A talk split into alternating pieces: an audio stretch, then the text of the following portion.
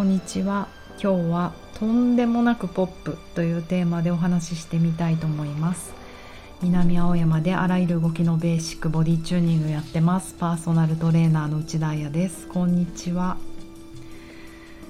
23日前のね話なんですけどあのー、何から話せばいいのか。そうね。まあコスメのことから言おうかな。あのうちから一番近いコスメ屋さん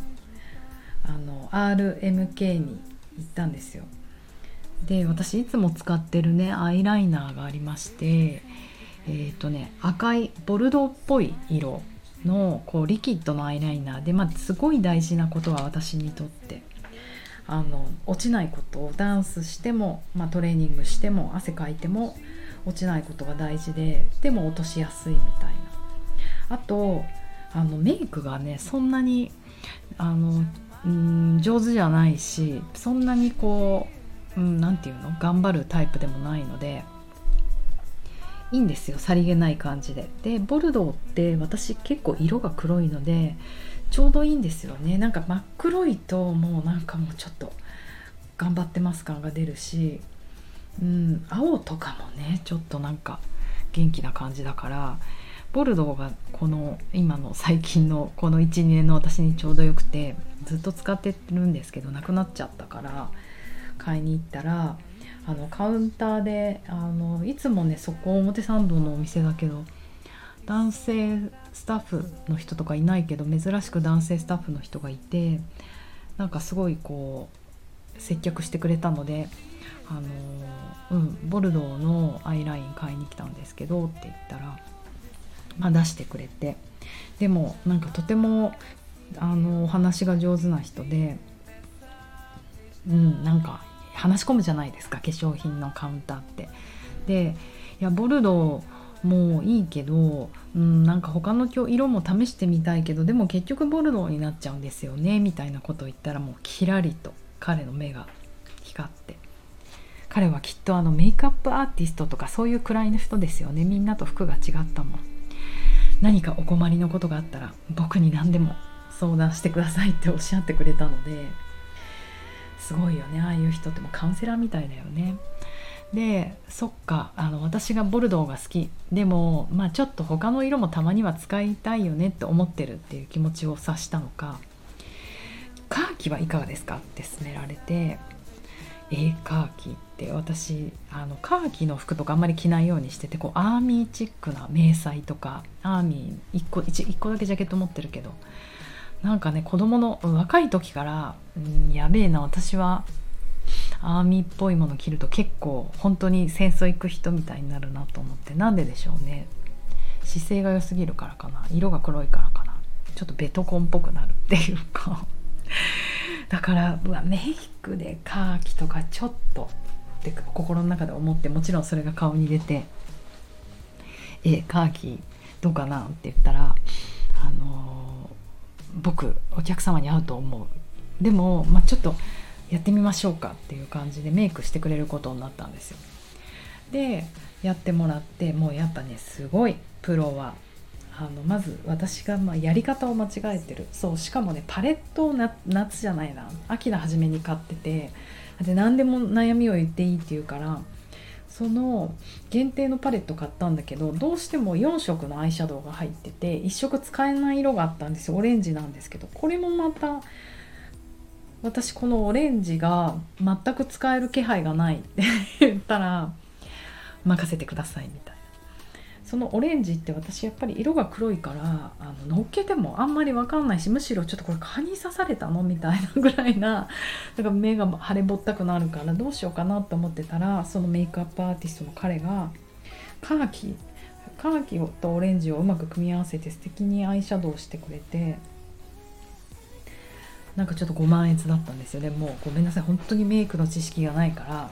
ここで細かいどういう彼があのメイクをしてくれたかとか説明できないんですけど、まあ、とにかく気に入って私が、えー、あのそれにしたんですね。であそうだついでに眉マスカラ眉もあんまり描いたりするのめんどくさいから結構いつもマスカラつけてるんですけどいつもうん、だから夏はちょっとモーブっぽい色にしてあんまり色出さなくていいやと思ってたけど冬になったら色変えた方がちょっと濃くした方がいいよねと思ったんだけど私本当に髪の毛が漆黒の黒バリ人にバリの美容室に行って驚かれるぐらいあのバリ人って言われるぐらいバリの人ぐらい真っ黒なので眉毛の色っていつもねなんか茶色すぎてもおかしいしって思ってたんですね。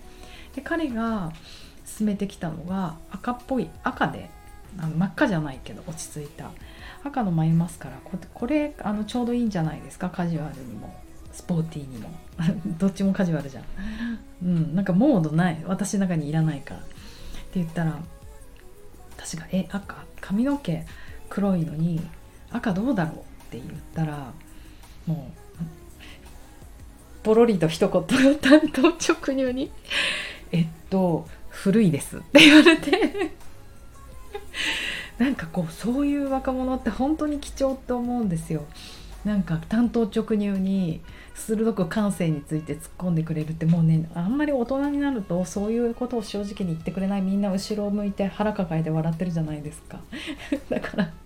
ちょっとすごい面白くなっちゃって「えー!」って「だだよね古い古いなんで?」って聞いたらあの僕あの今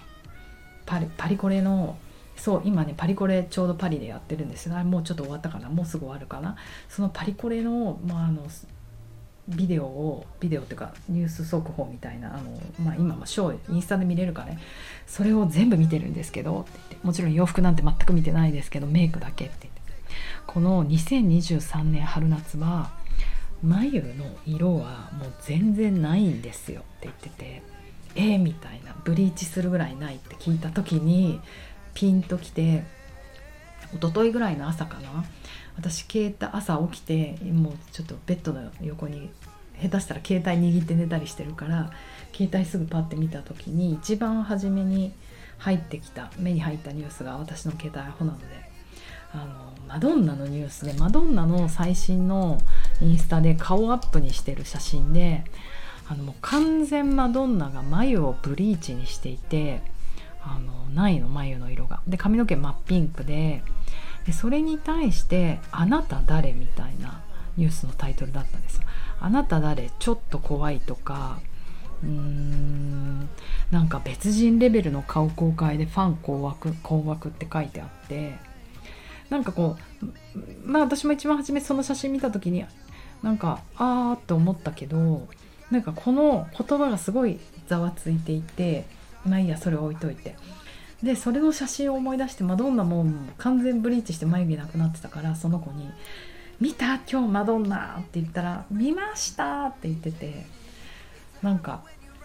そのニュースの文字を見たら「あなた誰？正直ちょっと怖い」とか「別人レベルの顔公開」って書いてあったからネガティブな気持ちになったんですよね。あマドンナが、うん、なんかそのは、うん、うまく年を取れなくってはちゃめちゃなことをしているって私もその言葉に誘導されそうになったけどそのメイク業界の今のねトレンド2023年春夏のトレンドで言ったらもうみんなメイクブリーチしてあとあのブリーチしなくても髪のトーンより明るくしたりとか髪とわざと違う色の眉をするとかねそのメイクまあモードだけどねモードの業界のメイクによったらやっぱりマドンナ最先端なんじゃないですかって思ってすごいこう私が張り切って「マドンナでしょ?」って言ったら「そうですそうです」ってそのメイクアップアーティストの人もいてでもあのマドンナねこんななってましたからねって言ってこう彼あの両手を下からギューって顔持ち上げてすごいあのフェイスリフトとあと唇もポーンって入れて唇も分厚くなっててあの眉だ眉だけじゃないからねマドンナはって言われてあのあんなブリーチまではしなくていいですよってこうたしなめられて従順だから私 しないけどでもそれからなんでこう心がざわってするんだろうって考えたんですよやっぱり心がざわってする時ってなんかこう自分が思ってることが引っかかることがあるからでなんかその「あなた誰?」とか「不愛、うん、正直ちょっと怖いとかその言葉の言い方になんかうん嫌だなって気持ちになってだってそもう回答としてはあなた誰？はいマドンナです。なんでこんなことするの？マドンナだからですっていうこう私にとってのマドンナはそうだからいつでも破天荒だしパンクだしわかんないロックだしまあそういうことをやりたい人じゃないですかセクシャルだし。だから「あなた誰?」とかっていうかこれ書いたあなた誰ってすごい思うんですよ。で気になって夜このヤフーニュースかなんかで見たのかな？パッて検索したら10本ぐらい出てきてそれこそ放置なんとかとかなんかネトラボとか10本ぐらいの媒体で同じようなことをちょっと言葉書いてるだけで本当にあなた誰書い書いたお前は誰って感じでやっぱりこういうニュースって絶対自分の名前が出てこない。うん。なんかねまマドンナを知らない人の言うことだよね。やっぱりマドンナの歴史を知ったら80年代からデビューしてもう波乱万丈じゃないですか彼女彼女の人生なんて。そしてメイクとモードも音楽も、まあ、人がやらないことを人がなんか、うん、もうそれを切り開いていくのがポップだしスターだし、うん、なんかそれを知らないなんかその彼女の文脈を知らない人生の文脈を知らない人が書くセリフだなセリフっていうか見出しだなと思った「あなた誰?」とか「正直怖い」っていう切り取り方ってまあとにかくネガティブじゃないですか。でなんかちょうどあの話がどんどん広がっちゃうけど野沢直子さんがあのニュースもなんかその日出てて本を出したっぽいんですね。でなんか野沢直子も面白い人だなって私は思うからたまに見ちゃうけどあの 彼女があの、まあ、老いについてどうやって年を取るかみたいなことを本に書いたって言ってたかな。うん、それで彼女のファッションポリシーが年相応の格好をしないっていうのがファッションポリシーであすごい面白いなって思った要は彼女ロックバンドとかやってるから、ね、ずっとロックな格好してないしなんか年相応って思われることを求められがちだけど世の中には、うん、そうじゃない服を着るのが私のファッションポリシーっていうのはマドンナにも共通してるなと思ってやっぱり世の中が年相応とか64歳になったらこんなもんでしょうこんな服着るでしょこんな生活するでしょうっていうなんか既成概念がすごくってそれを外れると「あなた誰?」とか「正直怖い」とか言われるのにすごく私はざわっとしてる。あとはこれを書いてる人がもし20代とかだったらなんかやっぱり80年代のあのスーパースターのマドンナとか私が一番好きだったマドンナは多分「フーザッガール」の「コージナコモーション」っていう「チャンチャンチャンチャンチャンチャンチャンチャンチャンチャララン」ってちょっと音痴すぎるチャンチャチャチャチャラランそう「コージナコモーション」とかね超なんか中筆あれ子供の時に本当に真似して痙攣したように踊ってた気がするけどあとは「Desperately Seeking Susan」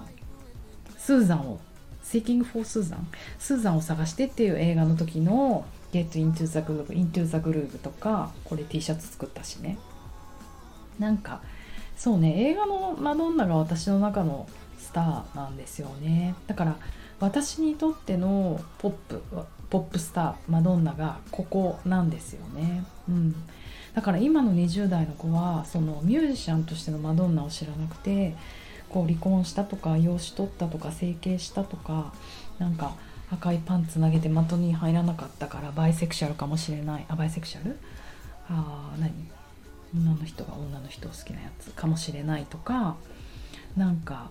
そういうこう何て言うのかなゴシップ、うん、彼女のプライベートだけを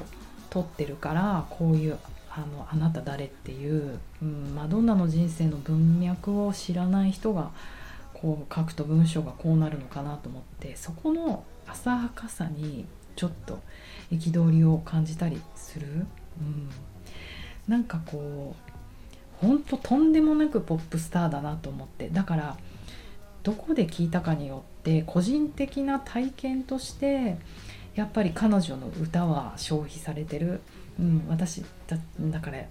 年代が違う人が聞いてるからいつ聞いたかわからないじゃないですか。だからこそ聞く人によってその記憶って全く様々だなと思って。うん。だからその誰かにとってはそれだけが事実だからやっぱり私にとってはマドンナポップスターだからそこがもう事実なんだよね。だから彼女がどんな年の取り方をしようがプライベートがどうであろうかとかあんまりどうでもよくて。だからこういうニュースばっかりがなんかこんなニュースがわざわざ日本のお茶の間に届く私というお茶の間に届くのもバカバカしいしそんなことよりもっとなんか伝えたいニュースってある？あの無記名じゃなくて自分の名前にライターさんは全部自分の名前で書けばいいのにね。なんか責任持って何て言うのかな。うん。いいニュースが世の中にいっぱい届くといいんじゃないかななんて思った何なんだろう、うん、そんな日でした昨日は。